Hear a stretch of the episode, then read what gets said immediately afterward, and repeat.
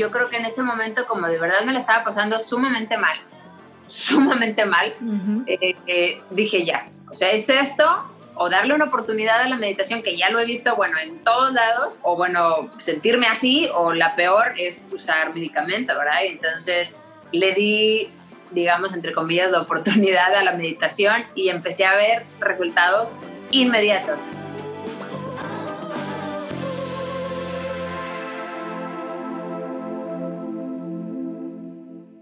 Hola, bienvenido a Infusión, qué gusto que estés por aquí.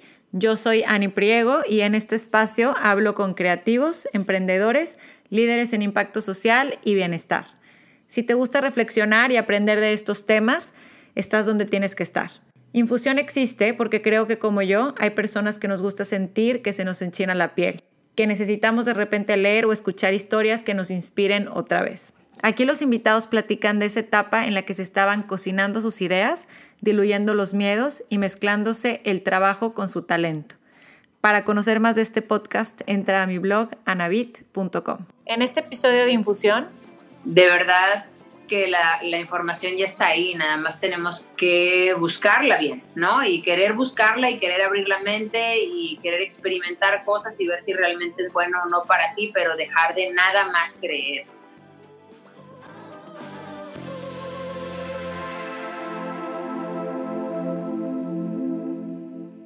Valeria Lozano es directora y fundadora de Hábitos México, una empresa enfocada en el cambio positivo y saludable en la comunidad de habla hispana. Ha sido nombrada y reconocida por CNN, entre otros medios internacionales, como una latina triunfadora.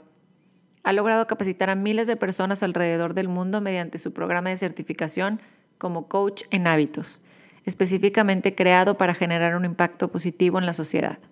Además, es autora bestseller del libro Cambia de hábitos y Lo mejor de hábitos. Es editora de su propia revista Hábitos Magazine para adultos y niños y cofundadora de la Casa del Jugo. Valeria es Health Coach certificada por el Institute for Integrative Nutrition y en Perfect Health y Ayurveda Lifestyle por el Chopra Center. Este eslogan me gusta mucho, es no te pongas a dieta, mejor cambia tus hábitos. Hábitos busca ser un contundente estímulo externo que influya positivamente en nuestras conductas no deseadas para ayudarnos a cambiar de raíz y de esta manera impactar en nuestra calidad de vida. Hábitos brinda herramientas prácticas e información de salud actual y veraz para transformar a nuestra sociedad en consumidores informados. Hábitos no es una página de Facebook o un blog en Internet, no es una marca de una revista u otras cosas, hábitos, como lo visualizó su fundadora, Valeria Lozano, con quien voy a platicar el día de hoy, es un movimiento positivo de salud que nos invita a aprender, a conocer y sobre todo a mejorar nuestro estilo y calidad de vida. Déjame asegurarme, ya lo estoy grabando. Listo. Sí. Ok. Valeria, pues te cuento que hace casi ocho años estaba yo teniendo mi primer bebé. Yo igual que tú tengo dos hombres y mi mamá estaba enferma, estábamos, además de la medicina tradicional, buscando medicinas alternativas, cambiando completamente hábitos de alimentación para ella y toda la familia. Y me topo con hábitos, ¿no? Me, me recomienda una amiga, es que tienes que seguir esta cuenta, está buenísima. Y en ese momento de, primer bebé, casi no dormir y de querer hacer todos estos cambios, no podía leer un libro completo de, de información, o sea, necesitaba como algo en corto y me empecé a, clavar mucho en tu contenido y en las recetas, en la manera en que, en que nos compartías todos estos tips muy prácticos y muy fáciles y con muchísimo fundamento. Desde ahí estoy, estoy siguiéndote y, he visto toda esta evolución en, en, ti como persona y en tu negocio. Entonces estoy muy feliz de que podamos platicar para Infusión. Ay, muchísimas gracias por la invitación. De verdad, gracias, gracias por, por estar ahí siempre al pendiente. Eh, es un gusto poder aportar a la vida de las personas. Sí, lo haces de manera, de manera muy importante porque es a través de, pues de la salud y el bienestar de toda la comunidad a la que nos impactas. En tu página tienes algo que me gusta mucho, que es, es una cita, creando conciencia, conciencia. Me gustaría saber, aunque parezca a lo mejor los que ya te conozcan, eh, pues es una historia conocida, pero ¿en qué momento en tu vida tienes este, este switch, este cambio tú personal que dices, tengo que pues entrar un poquito más en mi interior y ver qué, qué hábitos o qué puedo yo hacer para vivir más conscientemente y por qué es tan importante para ti fundamentarlo científicamente? Pues bueno, en cuanto a hábitos eh, alimenticios, eh, fue cuando, bueno, siempre tuve problemas hormonales. No, no siempre, pero en mis 20 eh, era como la constante. Sobre todo, no, yo creo que en todos mis 20, yo creo que sí, más fuertemente como entre los 21 y 22 años, tuve problemas hormonales muy fuertes, se fueron incrementando todo siempre era como que pues es normal, mi papá tuvo acné, mi mamá tuvo acné, entonces pues ya era como que me saqué la rifa y, y pues ya. Entonces como que ahí quedaba, entonces siempre tuve problemas hormonales. Em, también, bueno, hacía muchísimo ejercicio, pero demasiadísimo exhaustivo y entonces también pues podía ser por eso. Entonces como que todo tenía una explicación. El tema es que cuando ya busco embarazarme, pues bueno, ahí ya es, eh, todavía lo demás pues era como estético, digamos y no estético, pero al menos nada más eso era la parte que impactaba. Y a la hora que ya busco embarazarme, pues bueno, entonces ahí sí ya empieza la cuestión de a ver qué está pasando, ¿verdad? Porque, porque si tengo veintitantos, eh, pues resulta que, que no funciona, ¿no? Entonces empecé a ir con muchos doctores, todos me decían lo mismo, es que así pasa, es que a veces es así, es que eh, nunca se sabe bien a quién le toca, así, ¿no? no es posible, eh, algo tengo que estar haciendo yo mal, ¿no? O bien, eh, podría cambiarlo si me dicen, o podría dejar de hacerlo, o sea, quiero saber qué, en qué estoy yo contribuyendo y me decían, no, no, no, no, no, no, no. Y total ahí empiezo a buscar. Entonces, para mí mm, fue un momento muy importante porque realmente me di cuenta del gran eh, o de la gran desinformación o mala información que tenemos, eh, derivada de muchísimos factores, pero el punto es que la tenemos. Y, y entonces empecé a informar, eh, porque según yo todo lo que hacía estaba bien. O sea, de verdad yo creía que estaba súper bien tomar edulcorantes como loca. Pensé que era súper bueno contar calorías, pensé que era increíble todo que fuera low fat, low carb, low todo. Eh, estaba segura que todo lo light era la mejor opción.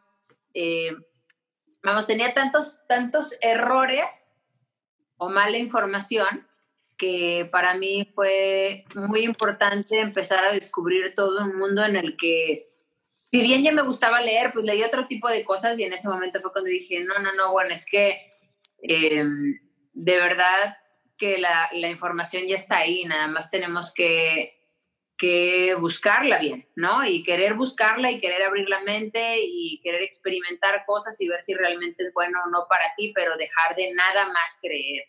Entonces, para mí es muy importante empezar a investigar y obviamente a la hora que investigas, pues lo que quieres son fuentes confiables, ¿verdad? Fuentes eh, pues científicas, experimentadas, investigadas con fundamento, con, con, con, em, con grupos que lo hayan probado, etcétera. Claro aún así, y aún así siempre vas a encontrar de los dos lados.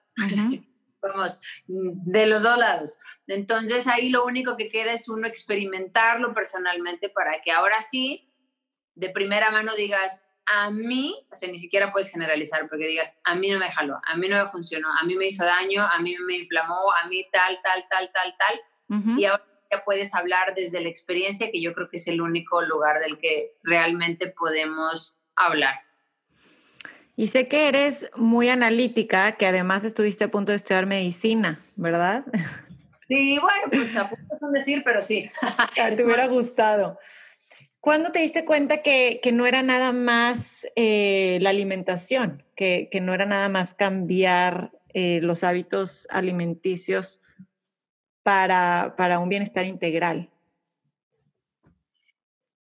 Bueno, pues mira, realmente eso no, como que no fue un momento, creo que es algo que siempre ha estado, siempre he comentado que yo estuve, eh, yo estuve en colegio de religiosas muchísimos años, como 12 años, eh, luego de ahí a otro de 3 años, entonces bueno, eh, fue así como parte de mi vida.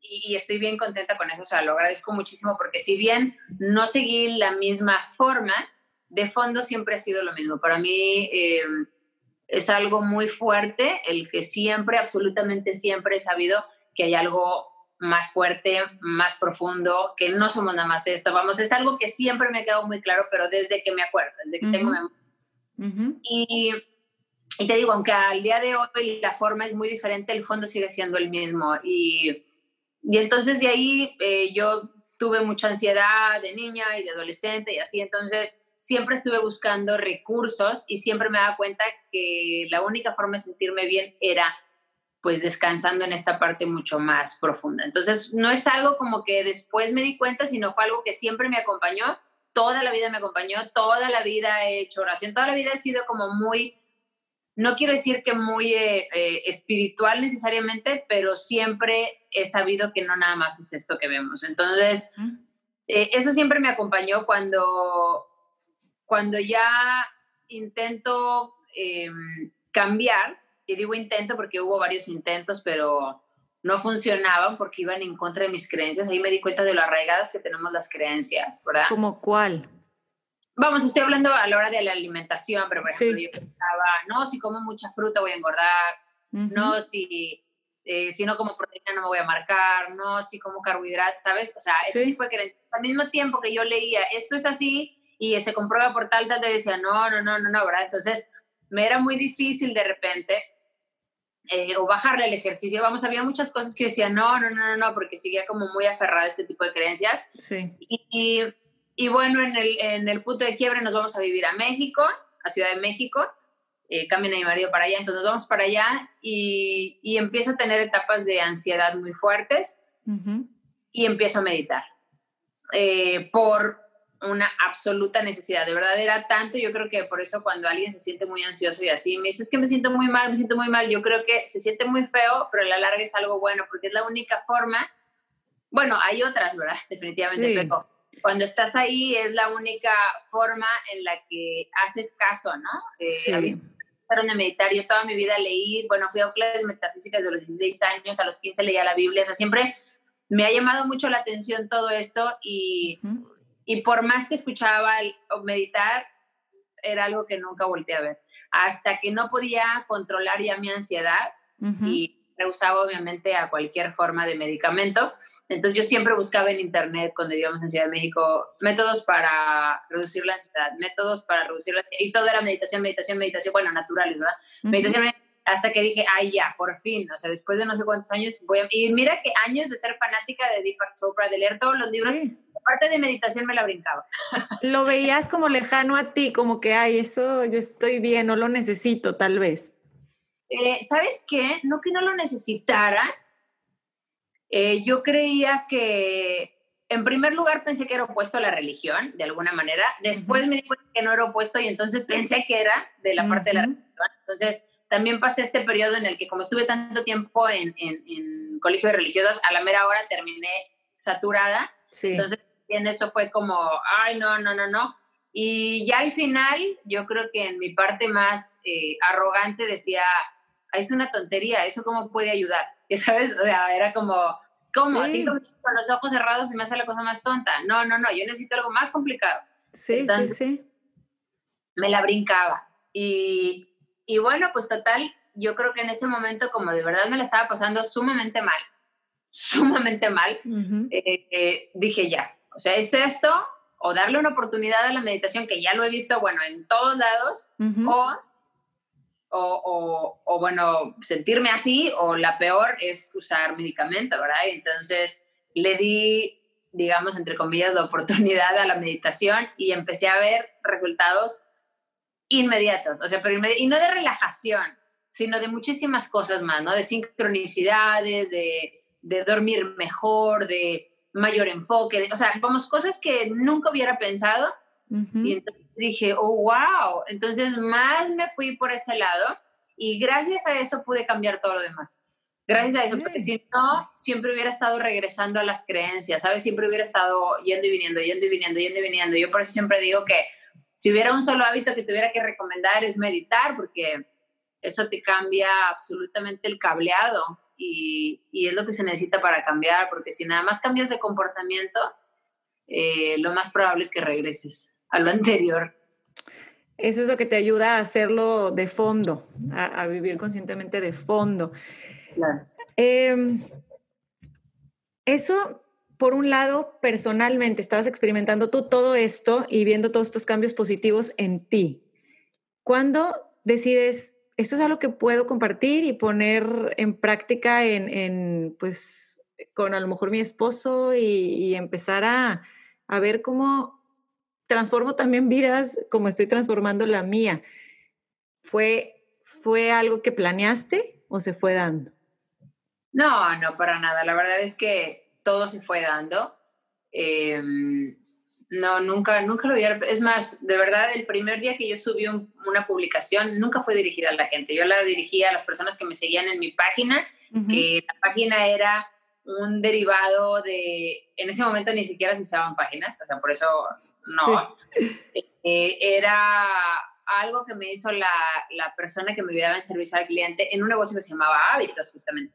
Y era un negocio de, de, de, de programas de alimentación a la medida. Te los cocinabas y te los llevaban a tu casa, ¿verdad? Desayuno, comida y cena, o desayuno, snack, comida y snack, así, ¿no? Ok. Eh, tú dabas una información y en función a tus gustos, preferencias y, y, y metas, se hacía este tipo de menús, cocinaba todos los días en la mañana, ay, me siento, eh, me siento vendiendo el producto, pero sí, cocinaba todo en la mañana, así me aventaba el anuncio publicitario, pero bueno, el chiste es que se cocinaba todo desde la mañana y te llegaba fresco a las 7 de la mañana y ya lo tenías para todo tu día y así durante toda la semana. Ok. Y, bueno, así era el negocio, el cual nunca jaló, eh, fracasó varias veces, eh, por eso mucha gente cuando ve hábitos ahorita me dice, es que qué padre que un día pusiste una publicación. Y digo, no, tenía siete años antes fracasando día con día. Este, Exacto.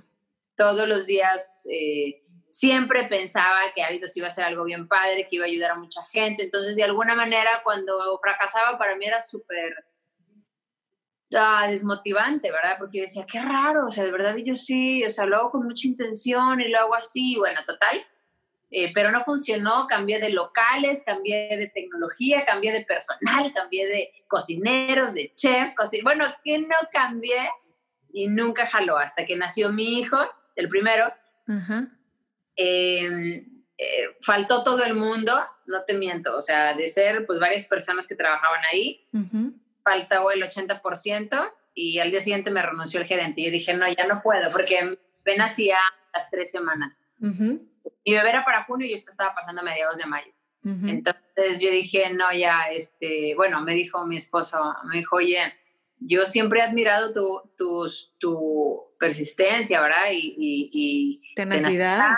o terquedad, ¿verdad? Pero, pero no, o sea, vamos, ¿cómo, ¿cómo ves esto con un bebé recién nacido? O sea, te ves saliendo corriendo, porque si no, si faltaba alguien, yo me lanzaba al lugar a sacar, ¿verdad? El trabajo y así. Claro.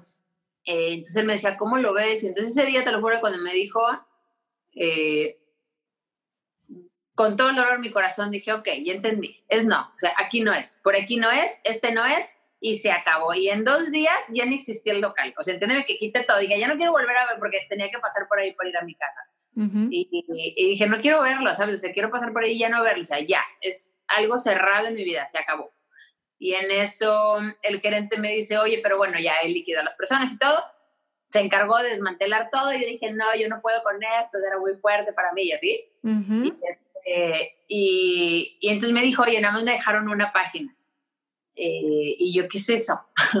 dice, es una página que la pones y que tal y tal. Y yo todavía dije, ¿pero qué voy a hacer con eso? Y me dice, no, pues no sé, vale, o sea, si te sirve, digo, ya tiene el nombre. Dicen que es muy importante que tengas el nombre porque pues así sabes, más adelante. Y yo, bueno, pues dámela. Este, ya nunca más voy a abrir un hábito, ya sabes, yo así, pero ya, ya entendí, nunca jamás, no sé para qué la quiero, pero bueno, pues me la quedo. Y, y entonces en esa página nada más estaba mi hermana, este, amiga, o sea, como no se usaba, era gente que tú le decías, oye, ¿le podrías dar like? Y todavía todo el mundo te preguntaba, ¿qué es like? Y yo, pues, hace cuenta que aquí le pones, o sea, y entonces ya te aparecen y, ah, sí, claro, y te lo ponían, ¿no? Ajá no eran más de 100 personas, y te estoy exagerando al decirte 100. Y ya, entonces eh, un día eh, me preguntaban amigas que no se podían embarazar, oye, pero ¿qué jugo te tomabas? ¿Pero qué es lo que comías? Pero... Y luego le preguntaba a su amiga, entonces dije, bueno, lo voy a subir aquí, pues dile que si quiere que pues lo vea ahí. Y así fue como salió. O sea, vamos, fue a la semana, de repente había 500 personas y yo, ¿quiénes son? O sea, ¿qué es esto? Y luego había mil personas y luego habían cinco mil personas y luego habían diez mil, pero yo dije, qué locura. y de hecho no fue negocio durante ocho meses, nunca hubo modelo de negocio ni nada. Hasta que mucha gente era de que, ah, es que da una consulta, es que deberías de dar pláticas, deberías de tal. Entonces dije, bueno, lo único que podría hacer es, y, y fue cuando saqué el programa en línea. Y entonces ya, de ahí siempre, todo lo que es hábitos de verdad, todo siempre ha sido súper, súper orgánico y natural. O sea, siempre ha ido así dándose. Es más, cuando yo he intentado planear y así, no, no funciona. No da. No. Qué interesante, digo, de, esta anécdota, importantísimo el hecho de, de saber que no, generalmente, te lo juro, no he oído, no he hecho una entrevista que lo primero que hagan pega, lo primero que haces funciona. Generalmente hay otras cosas antes, ¿no? Otras otros aprendizajes y otras experiencias no muy gratificantes. Y, y también eso que me dices, porque yo siempre siempre también piensas que un negocio lo tienes que planear, organizar y, y hacerlo muy como por estos ABC y, y, no necesariamente, también se puede dar más orgánico. Qué bueno que lo compartiste porque, porque se me hace muy importante. Entonces, cuando hablas de que decidiste empezar el programa online, es de las certificaciones a coaching. Sí, bueno, bueno, empecé haciendo, no, yo el, primer programa que saqué fue casi, casi es muy parecido al libro. Eh, de hecho, el libro se hizo del programa. Okay. menos un, un, gran apartado.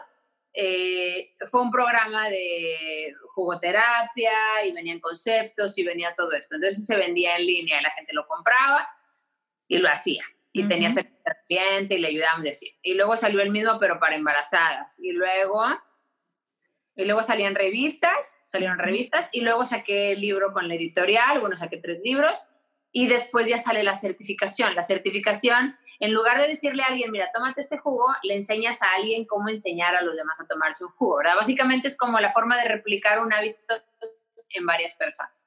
Sí, más de manera más exponencial. Muy bien. Me gustaría platicar de, ahorita hablabas de cuando nació tu primer hijo. ¿Qué edad tienen tus hijos ahorita, Vale?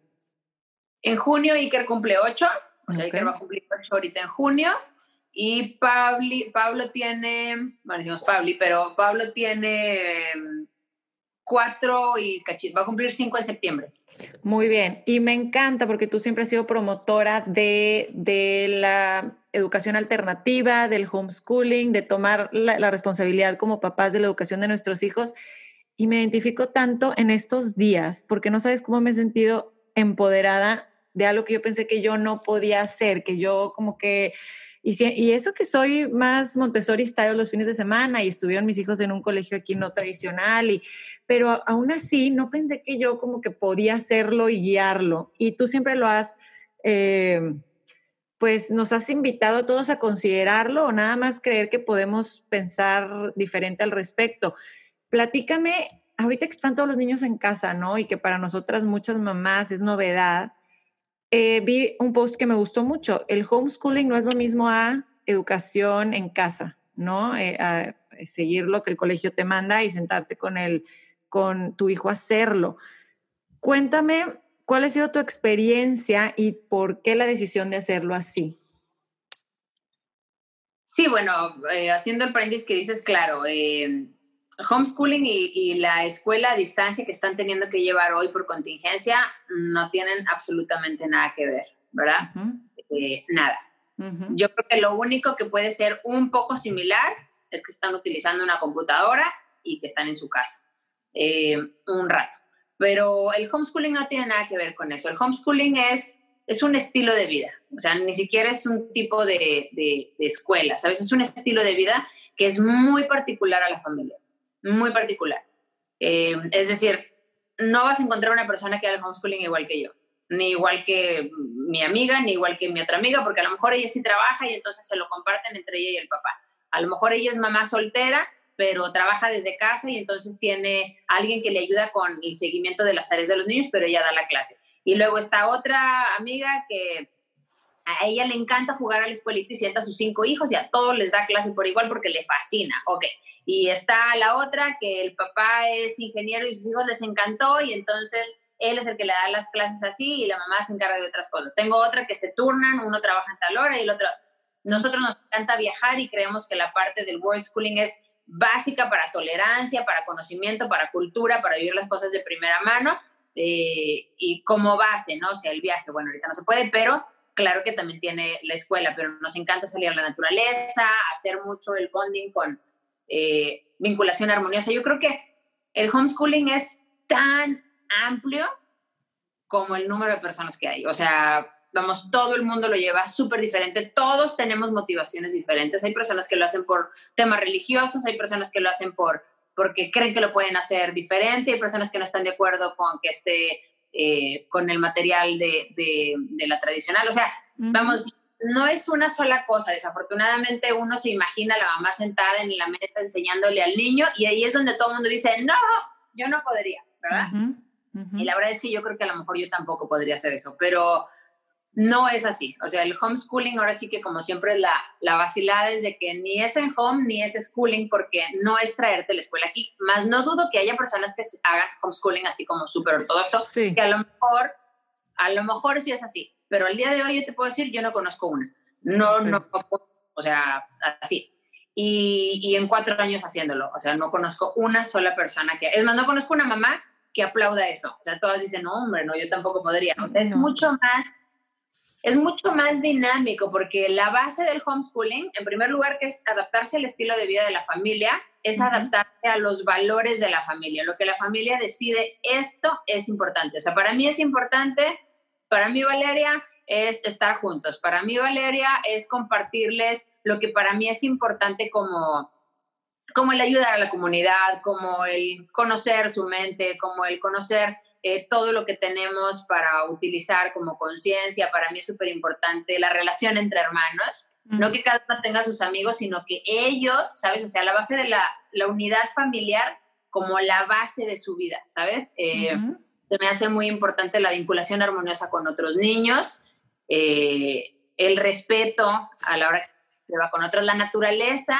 lo ecosustentable, el respetar sus ritmos, el que ellos sepan lo que les gusta, el no tener que seguir a alguien nada más porque lo dicen sin cuestionar. Vamos, eh, que tengan pensamiento crítico, que ellos sepan, a ver, esto sí sirve, esto no sirve. Yo creo que todas esas son habilidades que para nosotros son importantes y por eso lo hacemos de tal o cual manera, ¿sabes? Y eso lo hacen todas las familias. Oye, para esa familia le interesa la religión. Ah, bueno, entonces alrededor de la religión empiezan a acomodar todo su, su pues su programa, su currículum y tal. Y entonces ahí le dices, ah, entonces salimos tal día con amigos a Chipinque y otro día nos vamos a la biblioteca, a tal cosa, y otro día, entonces el homeschooling es mucho salir, es viajar, las, o sea, las familias les encanta estar eh, unidas y yo creo que una característica del homeschooling y que creo que es una gran diferencia con la escuela a distancia es que el homeschooling hace feliz a la mamá o al que lo está haciendo no sé si a los niños es lo mismo que siempre me dicen a mí, oye, ¿a tus hijos les gusta? Digo, fíjate que al día de hoy no les he preguntado. A mí me encanta. O sea, es algo que yo disfruto, a mí me fascina, es, eh, es algo que, que, me encanta hacer. y, y, entonces yo creo que ese es el, el, tema. Y entonces lo que mencionas ahorita es muy diferente a lo que está sucediendo hoy, porque hoy de repente, de un día para otro, a las mamás que no les gusta y que no está mal que no les guste, simplemente no es algo que ellas quieran, pues ahora lo tienen que hacer.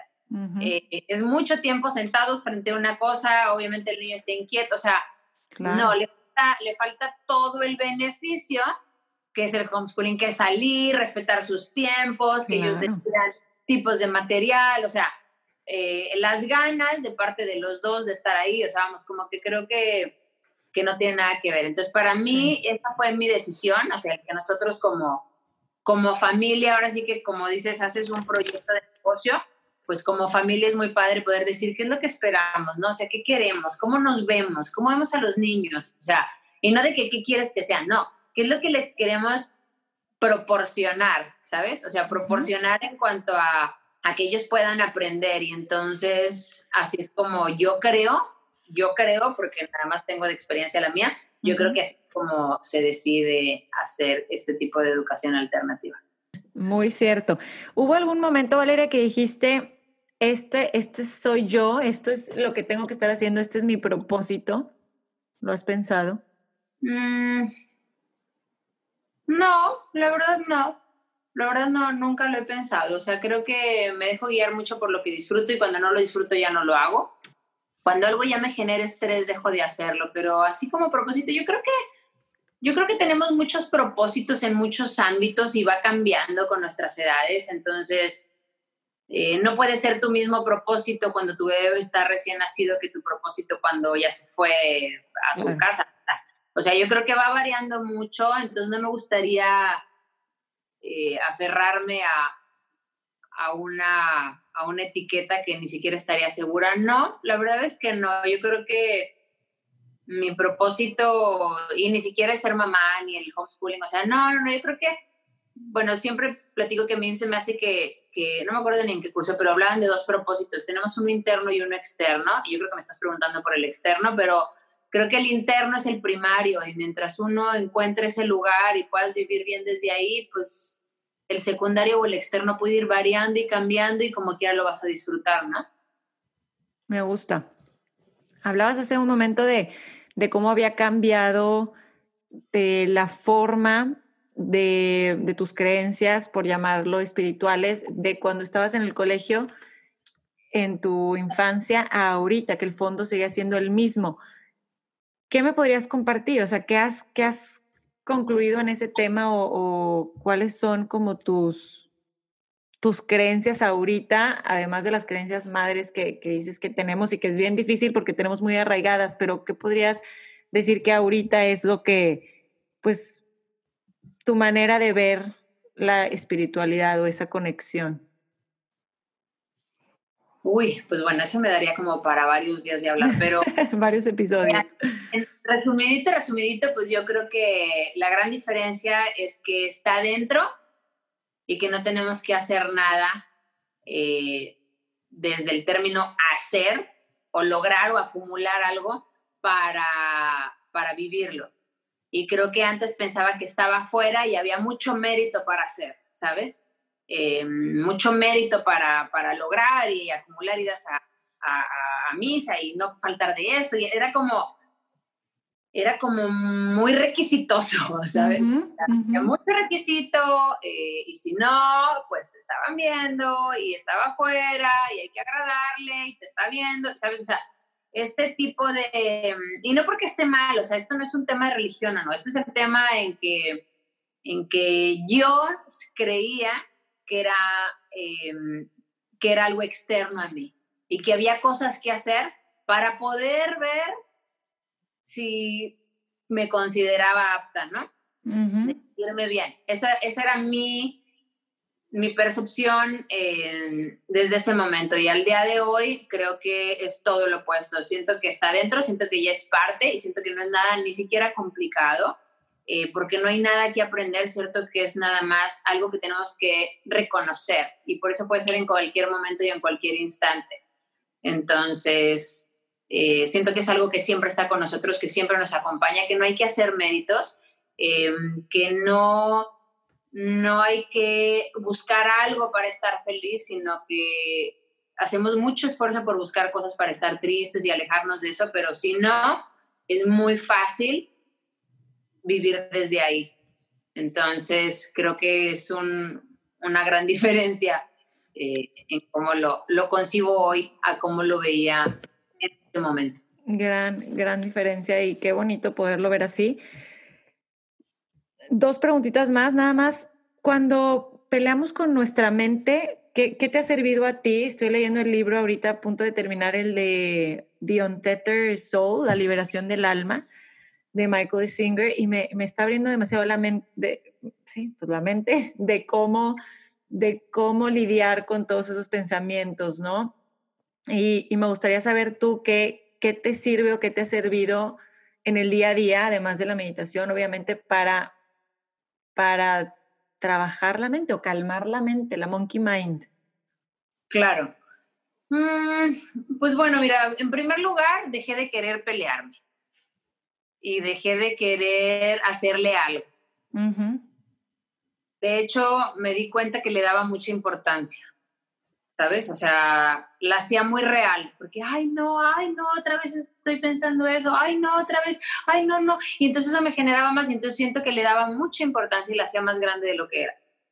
Y, y el día de hoy, no digo que nunca le doy importancia, pero me veo cuando le estoy dando importancia y digo, ah, otra vez pensaba que era día de ver, ¿sabes? O sea, es como, digamos que no le hago nada y creo que eso es, eso es lo mejor que podemos hacer, ¿no? O sea, es como si, vamos, es como si yo me imaginara una persona conocida que me está diciendo mentiras, ¿sabes? O sea, entonces le escucho y, ah, ok, gracias por compartir.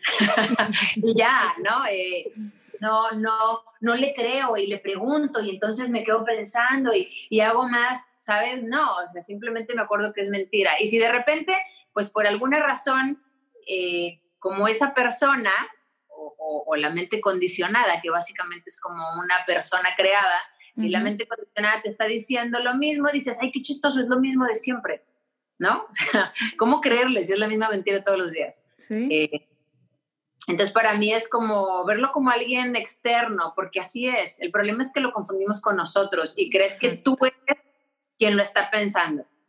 Entonces, a la hora que tú lo ves como alguien más, por eso hay una frase que me encanta que dice, cuando crees que estás pensando, realmente estás escuchando. Entonces, a mí me sirve mucho em, el que si de repente lo estoy creyendo, ¿sabes? No sé, vamos a pensar de, ay, oye, si se habrá, si se, ¿cómo se dice? Eh, se levantará el lockdown, ya sabes, este, el, estar eh, en, casa. en la casa. Eh, ¿Se levantará pronto o no? Oye, sí, y en eso digo, ah, ya, ya entendí. O sea, le encanta, ¿sabes? Le encanta planear y le encanta controlar, le encanta futurear. Y ya, eh, no, no le digo nada. O sea, yo creo que con reconocer que es mentira y que es alguien más, pierde fuerza. Y va a cambiar de tema a otro más interesante. Y otra vez, y va a cambiar de tema y otra vez. Y yo siempre digo, y siempre le digo a mis hijos, porque, no sé, cuando Iker quiere aprender a patinar o, andar en bici o Pablo quiere pintar, Pablo no se frustra, fíjate, pero Iker se frustra un poco más. Eh, y de que, ay, es que porque no patino bien, y no sé qué, yo, papi, tienes un día patinando, tienes un día. Y no, y entonces, ¿sabes? Como que le da como mucha frustración, o sea, él se imaginaba ponerse el patín y, y, así. Y ser buenísimo. Ajá, entonces le digo yo, es que es frustración y está bien, pero es que uno nada más se vuelve bueno en lo que practica. O sea, así, es más, tú puedes ser maravilloso en algo, pero si no lo practicas, no, o sea, es un proceso eh, neurológico, ¿sabes? Entonces te tienes que volver, te vuelves bueno en algo que practicas. Llámese pensar cosas negativas, llámese lo que sea. Entonces, mientras más practicas el decir, ah, mira lo que me está diciendo ahora, ah, otra vez me dijo lo mismo, ah, es alguien más, no, es, es alguien más, mira qué chistoso, tiene mi misma voz. Siempre pensé que eso me lo decía yo a mí, siempre pensé que ese pensamiento era mío. Mira qué barbaridad, Todo, otra vez lo estoy escuchando, oye, me la está cambiando, se sigue hablando de lo mismo, pero me la está cambiando. Entonces, mientras tú empiezas a verlo como algo ajeno a ti, porque así es, pierde fuerza y tú te vuelves buena en eso. Entonces, pues te vuelves muy buena en, en, entonces ya a la hora que viene ya no piensas, le hago, no le hago, le, no, o sea, ya, o sea, ya es algo como una, una, una... Como una pues, ola que viene y se va y ya, ¿no? Como algo pasajero. yo creo que es lo mejor porque no va a parar eso. Como la mente no es tuya, es una mente que compartimos, siempre van a haber pensamientos. Entonces yo creo que lo mejor no es atacar un pensamiento o así, no, es simplemente que no es tuyo. Mientras sepas que no es tuyo, pues puede estar o no estar. De hecho, ya luego ni siquiera es tu tema, si sí o si no, ¿sabes? Porque, ay, ya me estaba enganchando, pero ya me acordé que no es mío. Ay, pensé otra vez que era yo. Y entonces ya te empiezas a desligar porque pierde fuerza. Y ahora sí tú empiezas a pensar, ya no sucede, porque como que los pensamientos siempre suceden, siempre están en todos lados. Y hacer eso que dices pierde fuerza y te libera a ti, ¿no? Me gustaría para terminar, Valeria, este podcast se llama Infusión y me gustaría saber si tu vida fuera una infusión, ¿qué ingredientes llevaría que no son de comida ni de hierbas ni de té, de, de pensamientos, ideas, valores que, tú sientas que la vida de Valeria Lozano tendría que tener? Uy, a ver, déjame pensar. Yo creo que lo haría pues sencillito, yo creo que de conciencia con alegría. este, yo creo que básicamente esas dos serían, serían mis, mis ingredientes eh, predilectos. Me encanta, me encanta. Pues te agradezco muchísimo, me gustó mucho platicar contigo. Sé que podríamos desglosar muchísimas de las preguntas en más, pero, pero creo que lo que a mí me gusta de estas conversaciones es que la gente pueda aprender de tu experiencia, conocerte más y, y tomar lo que lo tomamos, lo que nos sirve de, de lo que has vivido tú. Y creo que has vivido y aprendido tantas cosas que se quedaron algunas en esta conversación y me va a encantar compartirla. No, hombre, al contrario, muchísimas gracias por, por la invitación y por la plática. Yo también la disfruté mucho. Qué bueno, te mando un abrazo.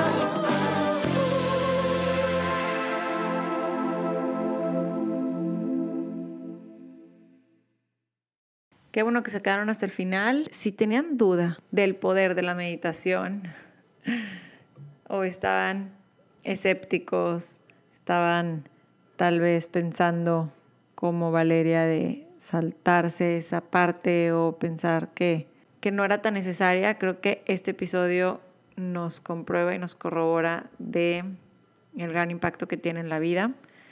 Yo no soy la persona más meditadora del mundo para nada, pero he también gozado de estos beneficios de hacerlo, ¿no? Es algo que no se puede explicar tanto, a mi parecer es, es más vivirlo, experimentarlo y mm, incorporarlo a nuestra vida a nuestra manera, a nuestro ritmo, como mejor nos funciona a nosotros y verán los resultados.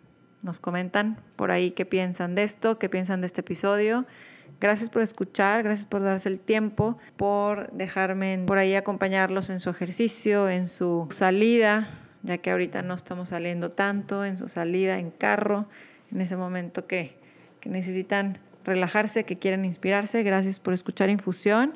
Si es la primera vez que escuchan, hay muchos más episodios de bienestar que les podemos recomendar. Entren a la página en Instagram de arroba infusión podcast. Ahí pueden ver imágenes y textos de las personas que han pasado ya por entrevistas en temas de bienestar que de hecho son de los más escuchados del podcast.